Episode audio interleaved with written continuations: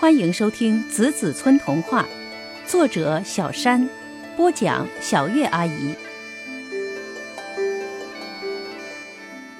嘿，我是小鹅艾丽。今天晴，我听见了鸟叫，草发芽了，在院子的鹅卵石矮墙下面，那里是早晨太阳最先照到的地方。这是我很高兴的一天，我认识了一棵绿颜色的草，呀，看它的模样，年龄比我还小。妈妈说，在我还是一个蛋的时候，就比鸡蛋、鸭蛋都大，比麻雀蛋、燕子蛋更大的多。可我从蛋里出来好几天了，用妈妈的话来说，我已经是很漂亮的小姑娘了。毛茸茸的漂亮，我是妈妈唯一的小孩。鸡雏们却是一大群，也都是毛茸茸的，被鸡妈妈姆咪骄傲地领着，老大、老二、老三、老十三，很像一个大汤碗，后面尾随着十几个小汤匙呢。他们在院里院外自由地到处走着。鸡妈妈姆咪趾高气扬，好像谁也不惧，哪个都不敢欺负他们一家。我可就不行了，基本上总站在一个地方，离鹅棚很近，离菜地还有一段距离。因为妈妈只有我一个宝贝，假如我迷路了。比如，我只是独自到卷心菜下面站一小会儿，妈妈便会十分焦虑、慌张的来寻我，夸张的说：“哦，艾丽，菜地里是让鹅晕头转向的地方，离远点儿。你也要小心，菜青虫把你领进绿色的迷宫。”我一次次被妈妈强行带回到鹅棚前。妈妈说。只有屋檐下面是安全的，但我看见菜地里经常洒满阳光，阳光也使院子里的墙根下有了这棵美丽的草。这棵草，该叫它小美。刚刚雨后，我有点发呆。早餐吃完了玉米，我瞧着墙壁发呆。妈妈在屋檐下喊我。艾里，你需要喝水吗？铁盆子里有水。我假装没听见，懒洋洋的歪头看一眼小美。它有两片叶子了。我不喜欢那个铁盆里的水，有股铁锈味。为什么我不能喝菜地垄沟里的雨水呢？我觉得雨水很甜，青菜也会和我的感受一样。可是妈妈不止一次的叮嘱我，雨水不干净，里面有虫子。鹅不吃虫子，而且我有点怕虫子。草怕虫子吗？看起来小美还不知道虫子的厉害呢。然而，鸡雏们真是不怕虫子，他们围攻一条肥虫，甚至。两只鸡雏后来都气急败坏，生硬的争抢，把虫子抻得细长，虫子眼看快要被抻断了。鸡妈妈姆咪无动于衷地看着，我好吃惊他们的残忍。我妈妈不会看着我粗鲁地对待别人，她走向我了。艾里，墙上挂着画吗？你呆头呆脑看什么呀？唧唧复唧唧，我必须拿起笔吗？妈妈建议说：“艾丽，鸡雏们都会满院子里写米字，你也学学写字吧。”我正在出神发愣，想该怎样走出院子，因为在大门外坐着一条大黑狗，它会突然的站起来，发疯的拦住小孩子。我不想学习写字，不管鸡雏们变得如何聪明了，我并不羡慕。唉，该挨揍的大黑狗他干嘛不能对不如他高大的我客气一些呢？对付一点不想招惹他的小鹅，需要那种穷凶极恶的样子吗？弄得我每次看见他，就像看见恶魔的影子。我可不是胆大的小姑娘，就连黑夜我都害怕。若是非要学习写字不可，我不愿写米字，而想跟妈妈学写心字。害怕一定和心理障碍有关，总是害怕，让我好害羞呀。我已不算很小了，我毛茸茸的身上。都长出小翅了。我说：“好的，妈妈，你教我第一个字吧。”小花开了，什么动静都没有。菜地边缘在种着辣椒，辣椒开的花是白色小花，像星星一样纯洁谦虚。土豆秧子开花，也像这种小星星飘满了田地。我隔着大门口的栅栏能看到土豆田。但有些花比太阳还骄傲，南瓜花便是这个样子。它刚开出来，艳艳的黄色花就喇叭一样的高喊：“大家听着，我是最大最大的花儿。”这声音真是可怕，可这提醒了我，我也是够骄傲的了，也可怕。我说过，鹅蛋比鸭蛋、鸡蛋都大，大就有什么特殊吗？毛虫大只是更吓人罢了。这是小美说的。当它长出第三片叶子时，遭遇过一次毛虫的攻击。我喜欢白色的小小花儿，纯洁谦虚，像星星一样。妈妈却告诉我，辣椒结出的果实是很辣很辣的，鹅吃一口能辣出眼泪。哇，难道花和果实不是一回事呀？天哪，小美在叫，毛虫来了。我在樱桃树下打盹呢，突然传来草的尖细哭声：“救救我！救救我！”一看是小美缩着发抖，我便不能坐视不管了。谁在欺负弱小又乖巧的小美呀？我赶忙急急地走过去。这时，我才发现我自己是多么笨。不仅不会快速跑动起来，还歪歪扭扭的，差点跌跟头。这不，小猪猪哥兰已经在咯咯笑个不停了。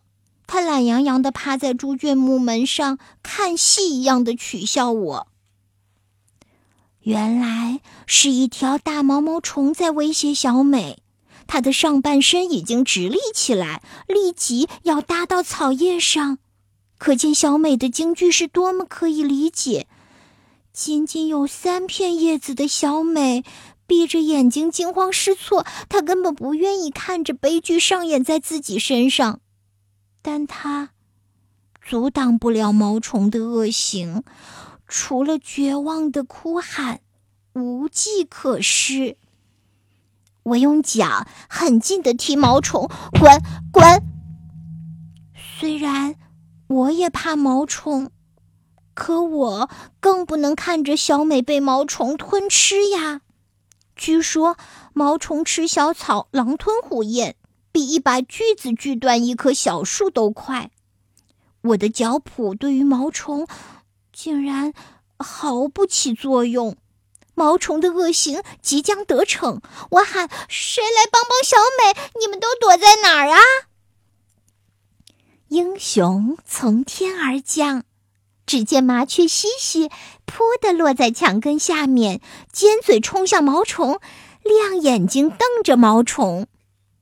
毛虫身子一软，迅速从小美身上滑下来，嬉皮笑脸的跟西西一个劲儿的点头，好像他刚才不过是和小美逗逗乐子，所以也用不着道歉，便大摇大摆的爬进菜园子里了。小美，别哭，没事了，没事了。我用脖颈抚摸小美的叶子，小美还是缩紧身子，瑟瑟发抖。看吧，一个弱小生命面对暴徒时，又能怎样？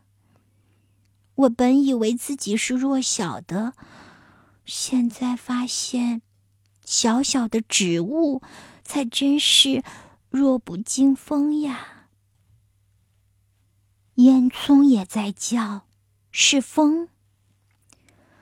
风和风比较，是很不一样的。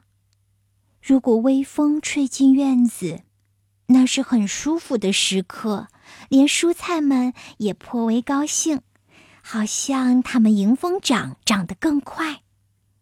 但是大风天就不同了。大风急速的刮起，飞沙走石，空气变得混沌不堪，似乎要把整个菜园卷走。烟囱发出古怪的叫声，这还哪里是刮风呀？你可以怀疑是一个疯婆子骑着鸡毛掸子耍威风来了。我在鹅棚下面倒是安全的，妈妈念叨着天气，自言自语着，寸步不离我身边。当妈妈时而望天，一脸虔诚，我就知道，她又在为整个院子里的生命祈祷了，替喂养我们的主人。高兴的是，小美在墙根下也毫发无损，那面矮墙像父亲一样保护她，大风根本奈何不了矮墙。所以，伴着风声，小美挥舞自己的叶片，竟然哼唱歌曲：“吹吧，吹吧，我在风中跳舞长大。”啊，一个孩子有了安全感，便健康快乐。我也有妈妈保护呢。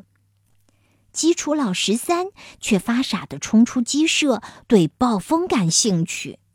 这回可好看了，疯婆子似的大风伸出巫术的魔爪抓他，马上就要把他变成握在手心里的碎骨头了。这可不是闹着玩的，疯婆子什么都做得到。鸡妈妈姆咪也不是好惹的，她已箭步赶来。嗓子眼里发出威吓的叫声，浑身的羽毛比巫婆的斗篷在风中还要鼓胀，气汹汹的来和疯婆子夺孩子。最后，基础老十三被木米用腋窝夹起，娘俩儿拼了命的跑回鸡舍，而大风还在嗷嗷叫着。好一阵子，院子里。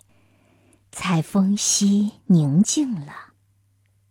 看啊，猫头鹰在树上，还有月光。大风过后的第二个夜晚，夜幕格外晴朗。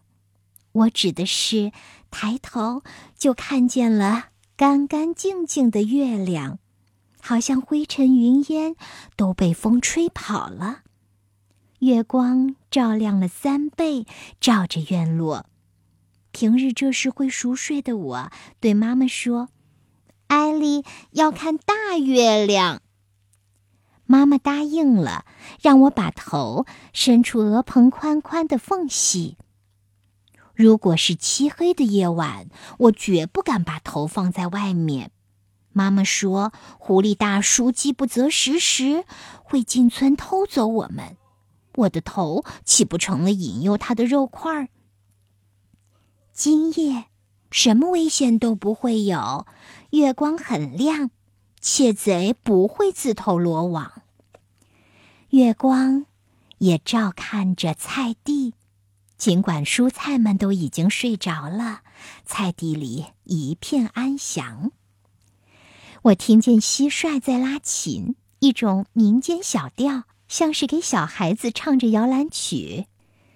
鸡舍里传出呼噜声，一定是疲乏的鸡妈妈姆咪发出来的。鸡雏们则静静地进入梦乡。小猪猪戈兰哼哼了几句，像是吃得太饱了，反而影响了睡眠。大黑狗在大门外能干什么呢？不管它怎么凶恶，也上不了天去丰饶皎洁的大月亮。我不相信美好都会被黑东西吞噬。我准备吃早餐时，忽然，笼子里的兔子小灰喊住我：“喂，小妞，请你把墙根下那棵草拔出来递给我。”我没反应，他又喊：“我吃萝卜吃腻了，换换口味儿。”小灰从来没有离开过笼子，像个小囚犯一样被关着。主人天天拿来胡萝卜、萝卜、槐树叶子喂它，院子里就属它不自由了。小猪猪戈兰有时还能被赶出院子，去庄稼地边上呢。我严肃地说：“小灰。”你不能打小美的主意，难道你和毛虫一样可恶吗？小美真够可怜的了，都快到热烘烘的夏天了，它长得还是很慢，个子矮矮的，刚有了第四片叶子，细脚伶仃，干巴巴的，是营养不良吧？墙根下的泥土只是粗粗的沙子，一点养分都没有。我可不会帮兔子小灰的忙，让它在笼子里淌口水吧。相反，我走到小美身边，无声的护着这棵美丽的小草。小美悄悄对着我的耳朵说：“它也能开出好看的花儿。”真的，如果一棵草还没等开出花来就被断送了生命，多不幸呀！兔子也好，毛虫也罢，你们都休想祸害小美。我要守护这棵草。这一天，我学妈妈的样子，也给小美做虔诚的祈祷，而且我更加认真的学写新字。我明白了，小灰何以被主人关在笼子里了。主人对他四处祸害的个性早已心中有数。享受自由，也要有享受自由的素质呀，这很重要。嘿，小美，你又多了一片叶子！我在屋檐下轻轻的喊道。我第一个发现小美长高，并有了第五片叶子。而这片叶子抽出的有多艰难呀！小美如果可以背着书包去上学，她这会儿该读三年级了。小美有了五片叶子，这使她很像穿裙子的好看女孩。她贴墙站着，仰脸看着太阳，笑容满面。她是最感激阳光的孩子了。有一天，小美告诉我：“我会报答阳光的。”我越来越喜欢温柔安静的小美了，尽管她还是有点脆弱。即使嗡嗡叫的蚊子，也能让她心惊肉跳。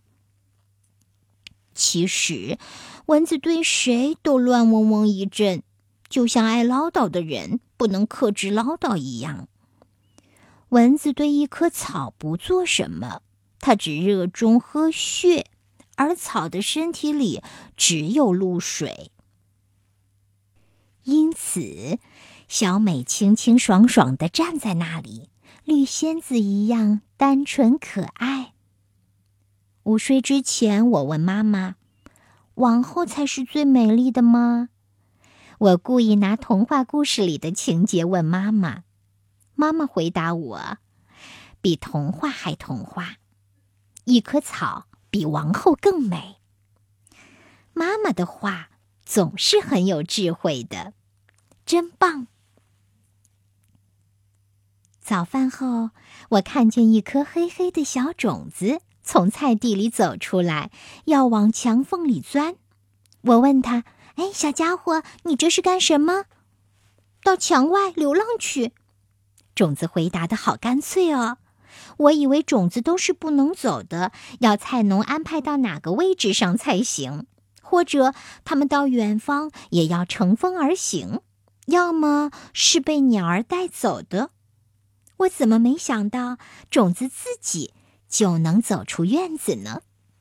看吧，一颗种子胸有成竹的出走，一点儿也不畏惧，它甚至要穿墙出去。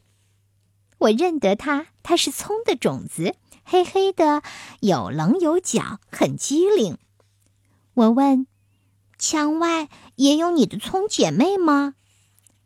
成片的葱都站在菜地里，叶子墨绿墨绿，伸出一个花梗，花落皆紫，很像蒲公英举着伞状的头颅。葱的种子却不能像蒲公英的种子那样顺着微风飘走，一定是这颗葱的种子等得不耐烦了。他说：“是呀，走出去再说。总之，不愿在这里，这块菜地太狭小了。”眼见他傻瓜一样要碰壁，以为撞墙就能冲出去，可鹅。是无法劝说一颗葱的种子别犯傻的，因为葱的种子自认为聪明，它从不会听劝。再说，由于生命的样式不同，植物的种子不会听从动物的话。葱的种子就像小野猪一样狂野的往墙洞里钻，我敢说，这颗种子会迷路的，因为墙外。也只是一滩烂泥而已。我很想用嘴巴叼它回到菜地。他看出了我的意图，扭头狠狠瞪了我一眼。他做不着边际的事情，我多想阻止呀！要知道，葱的种子离开菜地，即使能活下来，它也只是变成没用的野菜。情急之下，我有点野蛮的干预了这颗种子，用我刚刚硬朗的翅膀用力一扇，这颗葱的种子就回到了菜地里。它还会一意孤行要走出菜地吗？幸福的事情来了，小美抽穗了，我为小美感到幸福。妈妈也走了过来。他看着小美，亲吻她一下，再亲吻我一下，说：“哈，艾莉，小美终于和你一样高了。”真的，我在矮墙下面贴着小美站立，她长出的新穗儿与我的额头在同一高度上。本来嘛，我们差不多一起出生在早春。过了夏天，到了初秋，只是我胖了一些，而她仍然是苗条的小姑娘。第三天，我又来看小美，啊，它开出花了。小美的花儿是浅绿色的，一串一串优雅的摇曳在微风中。墙根下的小美连腰肢也轻盈地摆动起来。他快乐呀！我说：“祝贺你，小美，你像凤仙花一样漂亮。”这是真的。花儿无论大小有所区别，还是颜色有什么不同，但是它们美丽的本质是相同的。小猪猪戈兰也这么认为。他趴在木门上，好奇地欣赏着各种花。鸡雏们长大了，成了大鸡。可鸡妈妈姆咪也这么告诉孩子们：，他们同样喜欢院子里的花儿，无论是鸡冠花、大丽花，还是蒿子、小草开出的小不点儿的花儿。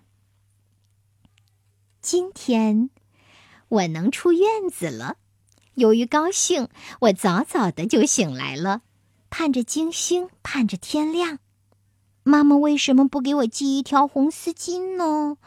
或者为我准备一双红鞋子。他只是一遍遍梳理我的白色羽毛，又耐心的整理我放在后背上的翅膀，并且在黎明的天光中，他突然用力的抱紧我。不要怕大黑狗海里，他总是恐吓畏惧他的孩子。如果你不慌张也不胆小的看着它，它便会夹着尾巴沮丧的坐在那里而已。妈妈叮嘱我：“是的，我和小美一样长大了，不再害怕自己的黑影子，也绝不怕什么子虚乌有的凶神恶煞。至于一条愚蠢的黑狗，就让它死脑筋的在那里守着自己吧。”我没忘记告诉好朋友小美：“亲爱的，我要到河边草地上去。”小美和我一样快乐，她为我高兴。她只是说一句：“代我问候那些草姐妹们。”小美高举着自己的五片叶子送我出门，我看都不看那个恶棍一眼，根本不想和他的魔鬼眼神对视。对了，我还要告诉亲爱的读者，我学会了写“心”字。现在。河边的青草香气已远远飘过来，河水的叮咚声已进入我的耳中，就连村里的钟声也当当当的响起。没什么犹豫的，我加快了脚步，我要步入清凌凌的河水中。大家好，我是作家小山，童话让我遇到奇迹。创作童话使我回到了童年，这些年不间断地写出一个个童话，其实始终有一个动力催促我：童话是爱，童话是智慧。愿孩子们成长中和我一样拥有更多的爱和智慧，心灵和童话一起分享。希望孩子们热爱童话，也希望大家喜欢小月阿姨播讲的我的童话故事。谢谢你们。